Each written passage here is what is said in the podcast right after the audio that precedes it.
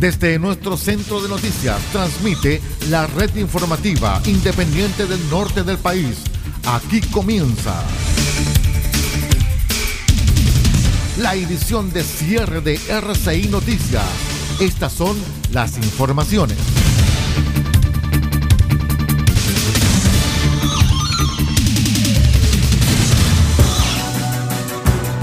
Buenas noches, cero horas, un minuto. Damos inicio a las noticias al cierre. Les contamos que la centroizquierda intenta rearmar los pactos comprometidos para las elecciones de gobernadores, constituyentes, alcaldes y concejales de cara a los comicios presidenciales de noviembre y tras el fallido acuerdo para la inscripción de primarias en el CERVEL. La idea surgió desde el vicepresidente del Partido por la Democracia, Francisco Vidal, quien propuso una definición entre Paula Narváez, quien fuera proclamada por el Partido Socialista y respaldada por el PPD, y el candidato radical Carlos Maldonado. Además, se podría incluir la candidatura de la democracia cristiana. Sin embargo, el secretario general del partido, David Morales, consideró que aún no se puede hablar de primarias conjuntas y anticipó que antes es necesario restablecer las confianzas en el bloque de unidad constituyente. Después de la trágica semana que vivimos, creo que lo primero que hay que hacer es tratar de volver a instalar la relación al interior de unidad constituyente y después de eso podremos hablar de definiciones presidenciales, de cómo definiremos nuestro eventual candidato o candidata común, pero creo que todavía es demasiado prematuro pronunciarse respecto a, a eso. El presidente del PS, el senador Álvaro Elizalde, reiteró que las primarias convencionales son una opción y destacó la importancia de una carta presidencial unitaria. No hemos descartado ninguna alternativa y por tanto vamos a seguir hablando con los actores progresistas que han sido excluidos de las primarias inscritas la semana pasada con el objeto de generar una propuesta ante el país, una candidatura unitaria que se haga cargo de las transformaciones que Chile demanda. Una postura contraria mostró Carlos Maldonado, presidente y carta del Partido Radical, quien cuestionó lo sucedido la semana pasada y dijo que no estarán disponibles para primarias convencionales.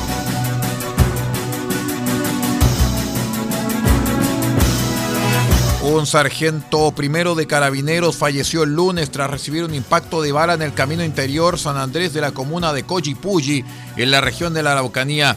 El funcionario de la segunda comisaría de control de orden público de Pailahueque, Francisco Benavides García, de 42 años, tras ser derivado al hospital de la comuna en donde se le intentó reanimar, falleció.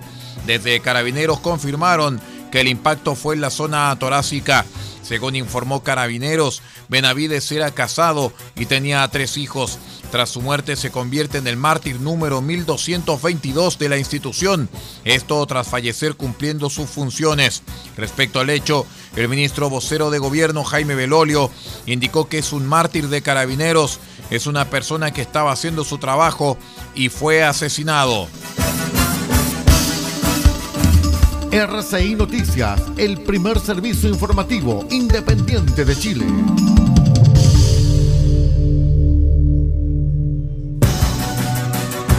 Cero horas, cuatro minutos. Seis personas resultaron detenidas luego que la Fiscalía de Alta Complejidad de O'Higgins junto con el OS9 de Carabineros desarticulara una red de almacenamiento y distribución de pornografía infantil. Durante esta jornada de manera simultánea, efectivos policiales realizaron diligencias en seis regiones del país, terminando con el arresto de estas personas, quienes mantenían vínculos internacionales con otros 14 países. Entre ellos se encuentran Brasil, Argentina, México, Guatemala, Colombia, Perú, Bolivia, Costa Rica, España, Italia, Marruecos, Argelia, Pakistán y El Salvador.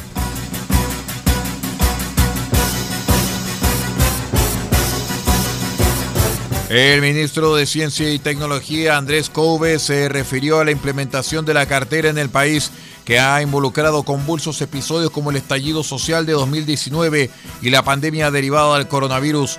Este último hecho sobre todo ha puesto a prueba la importancia de los temas científicos en la sociedad chilena. El biólogo de la Universidad Católica, que también posee un doctorado en biología celular en la Escuela de Medicina Mount Sinai de Nueva York, asumió como secretario de Estado el 1 de, del 1 de octubre de 2019. El 18 fue a Valdivia a nombrar a nuestra primera Ceremi y cuando volví Santiago estaba en llamas.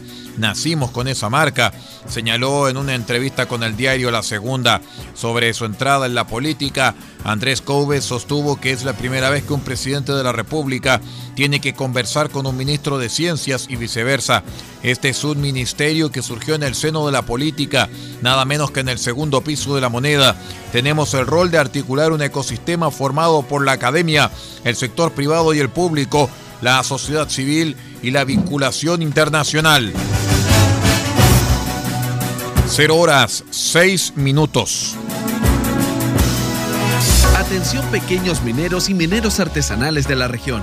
Los invitamos a participar del programa de innovación tecnológica y asistencia técnica provincial. Acceda a recursos financieros y solicita asistencia jurídica en seguridad, asesorías geológicas y metalúrgicas. En Copiapó, infórmese llamando al 522 2125 37 o en las asociaciones mineras de las provincias de Vallenar y Chañaral. Junto al gobierno regional, queremos una minería más sustentable y más segura para Atacama. Ministerio de Minería, Gobierno de Chile. RCI Noticias, en sus tres horarios, 8, 13 y 0 horas, llega a estas localidades a través de los siguientes medios.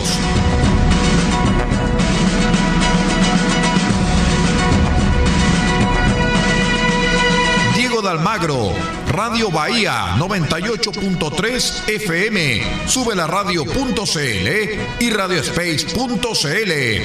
El Salado, reactivasalado.cl. Chañaral, Radio Barquito 94.5 FM y Radio Star Mix 100.1 FM. Caldera, Radio Barquito 94.9 FM, Radio Nautilius 107.3 FM y Radio Norte Atacama.cl. Copiapó, Radio Decibeles 88.7 FM, Radio Festiva 100.9 FM, Radio Corporación 106.3 FM y Radio La Familia.cl. Vallenar, la voz del Huasco.cl. Huasco, Red Alternativa 102.3 FM y 105.5 FM. Freirina, Radio Oye Más 100.5 FM. San Francisco del Monte, RCW, Radio Compañía en Onda Corta, Canal Internacional, desde los 3.495 kHz, banda de 85 metros, 6.925 kHz, banda de 43 metros, 7.610 y 7.710 kHz, banda de 41 metros. Y para todo el país, rcimedios.cl en sus señales 1 y 2. RCI Noticias, el primer servicio informativo independiente del norte del país.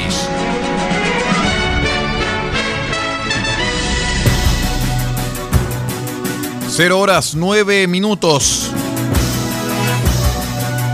A cinco años de su fallecimiento, ante el cuarto tribunal oral en lo penal comenzó el juicio por la muerte de Lisette Villa, menor de 11 años que murió en abril de 2016 al interior de un centro del Sename en la región metropolitana. El Ministerio Público ha formalizado cuatro funcionarias del centro CREAD Galvarino por este caso.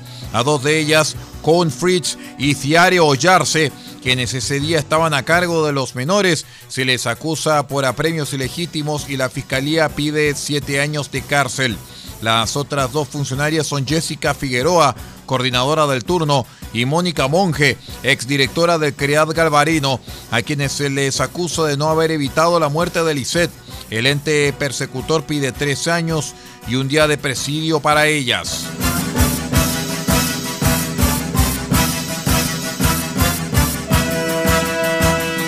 El ministro vocero de gobierno Jaime Belolio anunció que este miércoles 26 de mayo entrará en vigencia el nuevo pase de movilidad que entregará mayores libertades de circulación a aquellas personas que ya hayan completado su proceso de inmunización contra el COVID-19. En concreto, el documento permitirá el libre desplazamiento en comunas en cuarentena y transición y los viajes interregionales a comunas que estén a lo menos en fase 2 del plan paso a paso. El secretario de Estado señaló que no es un chip libre, de hecho, no se puede comparar tampoco con un carnet verde. No es decir que ya se acabó la pandemia o que no son necesarios los cuidados y pedimos humildemente a quienes son consultados sobre estas materias que no den pie a que se malentienda el objetivo de esta medida, señaló el secretario de Estado. 0 horas 11 minutos. Vamos poniendo punto final a la presente edición de cierre de R6 Noticias, el noticiero de todos para esta jornada. No abandone nuestra sintonía porque ya viene Radio France Internacional con una hora de noticias hasta la una de la madrugada. Se despide Pablo Ortiz Pardo de la dirección general de r6medios.cl y también se despide vuestro amigo y servidor Aldo Ortiz Pardo en la conducción de este informativo y también en la edición de prensa. Nosotros nos vamos a reencontrar en unas horas más a las 8 de la mañana cuando digamos que comienza la emisión central de R6 Noticias, el noticiero de todos. Muchas gracias, buenas noches y que tenga un excelente descanso.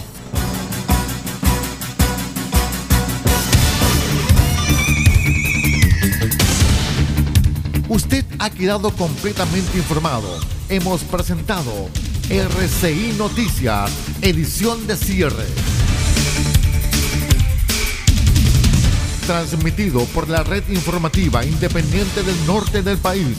Muchas gracias por acompañarnos y continúe en nuestra sintonía.